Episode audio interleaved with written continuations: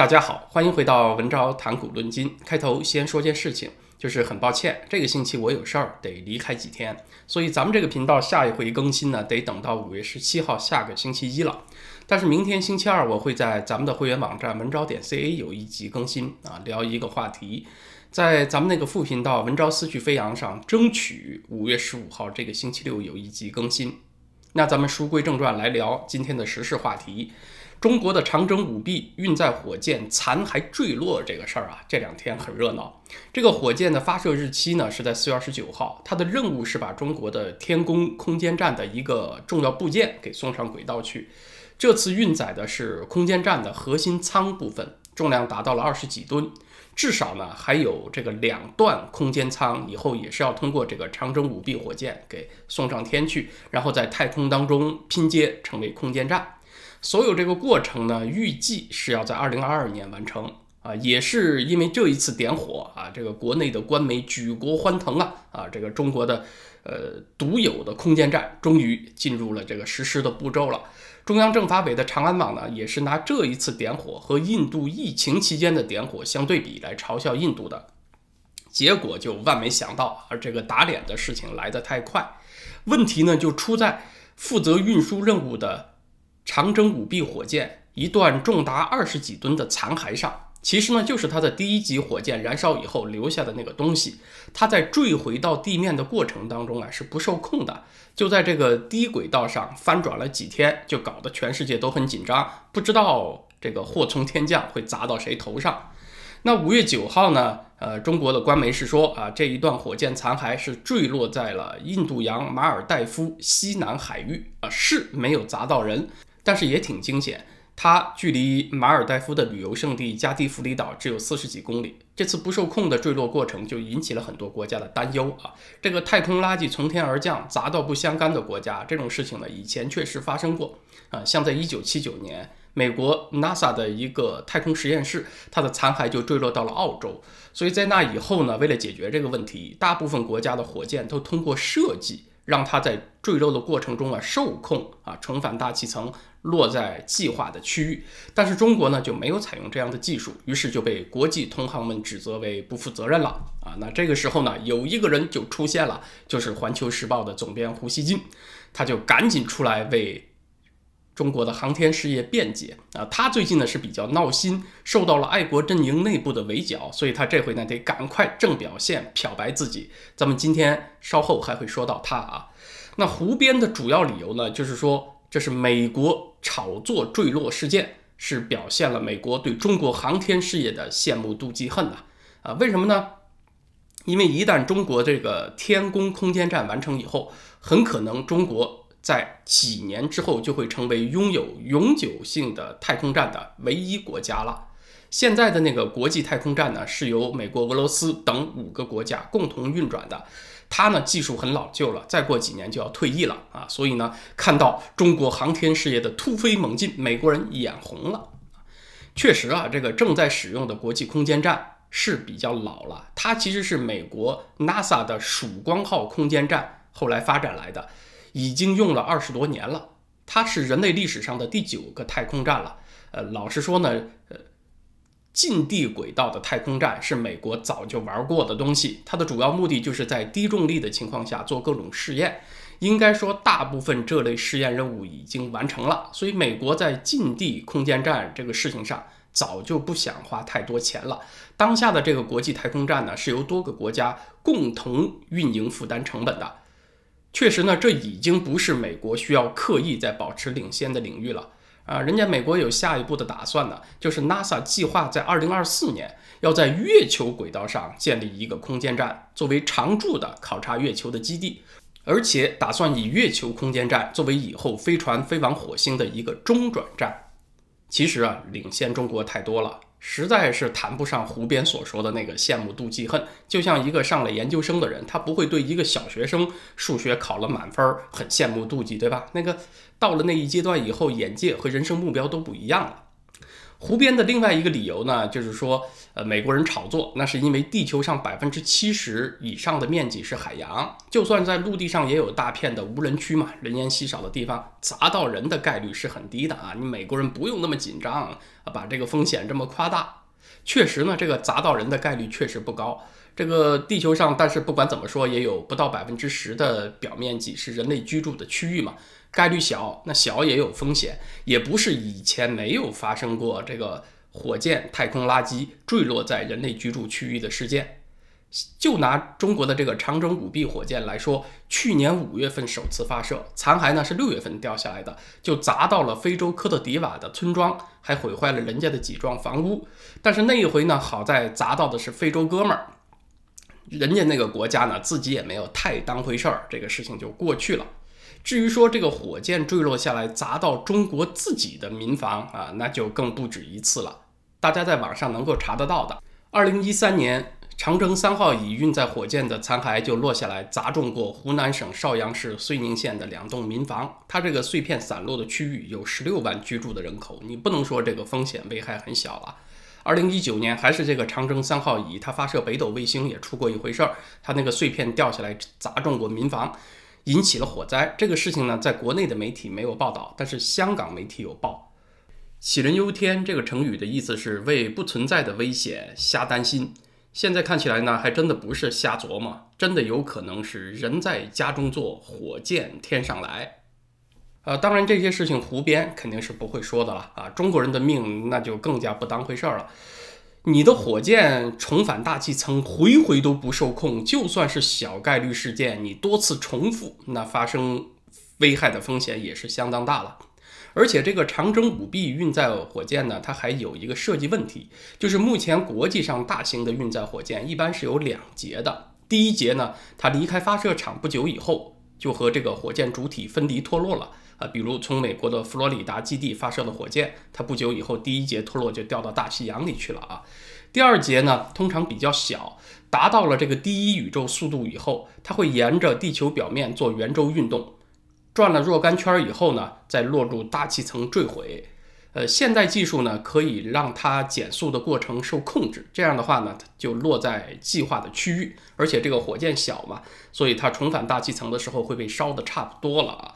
但是这一次呢，中国的长征五 B 运载火箭呢，它只有一节半，它没有第二节啊。那半节是什么呢？就是绑在第一节火箭上，大家看到的啊，绑在粗大腿旁边的四个火箭助推器。那这个设计就会造成一个后果，就是人家达到了第一宇宙速度的。呃，沿着地表做圆周运动的那个第二节火箭比较小，而你的第一节呢就这么老大个儿，所以它在重返大气层的过程中啊，就摩擦燃烧不干净，而且呢你又不受控，就很可能给地表的人员财产带来损失了。那接下来的问题就是，那中国为啥不采取控制这个火箭坠落的技术呢？很可能简单的就是为了省钱，不想因为一个小概率的风险去增加火箭的重量啊。也有可能呢，就是没有这方面的技术，呃，所以它既有可能是不受控，也有可能是压根儿就不想控，类似于上了厕所以后不冲马桶啊，只要不砸到中南海，那砸到别处就不管了，他就爱砸哪儿砸哪儿去吧。我今天给自由亚洲电台录节目啊，主持人提的一个问题就是说，中国向来宣称是负责任的大国，但是在处理太空垃圾这个问题上，又不采用国际惯用的做法，是不是双重标准呢？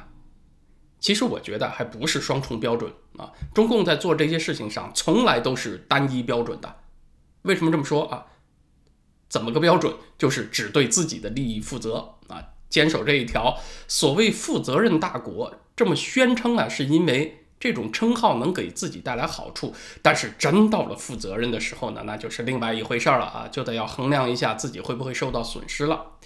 迄今，很多和中共打交道的国家都还没有理解这一点，就是中共所谓履行国际责任呢，它经常会内政化的。一旦内政化以后啊，所谓负责任大国这事儿就摆在一边了啊。比如这次这个火箭重返事件，如果承认了重返大气层是不受控制的，或者说我们压根儿就没这技术啊，控制失败了，那就要提醒各个国家当心呢。那这个消息传回到国内之后呢，就会有麻烦了，就会引起人们对于中国航天成就的质疑了，连带着引发人们对于中国的这个科研体制啊，还有这个科研领域的浮夸风气。产生抱怨，它会引发一系列的连锁反应啊！你这个国内宣传的这么厉害，呃，已经超英赶美了，怎么就这么一个技术你还达不到呢？对吧？大家很自然就产生这个疑惑了。因为党的形象实在是太光辉伟大了啊，所以呢是容不得一点儿的污点呐。过去的这些抱怨都给压抑下来了。你现在开一个口，承认一个问题，那么这么一点儿质疑和抱怨都可能把什么七年谷子八年糠一起全都连带着给翻出来啊。那这个后果连锁反应太严重，所以当局就只能闭着眼睛不承认啊。我们就是遵照国际惯例的，我们的火箭就是没问题。那你还怎么履行国际责任呢？啊，所以这个国际责任呢，已经成了事关党的威信，甚甚至是政治安全的内政问题了啊，他就给你摆在一边儿，他就不履行了。所以呢，这就带来一个问题，就是在中国和当今世界联系日益紧密的今天。那就不仅仅是中国人啊，要为党牺牲了啊，什么火箭残骸落下来砸到中国自己的民房这种事儿都不用提了。现在是世界人民都需要为党牺牲了啊，那真是人类命运共同体了啊！最起码那个去年那个火箭残骸已经砸中过一次非洲了嘛。不仅火箭残骸问题是这样啊，连疫情溯源的问题也是同样啊。那我想呢，今后这类的情况可能会在许许多多不同的问题上重演。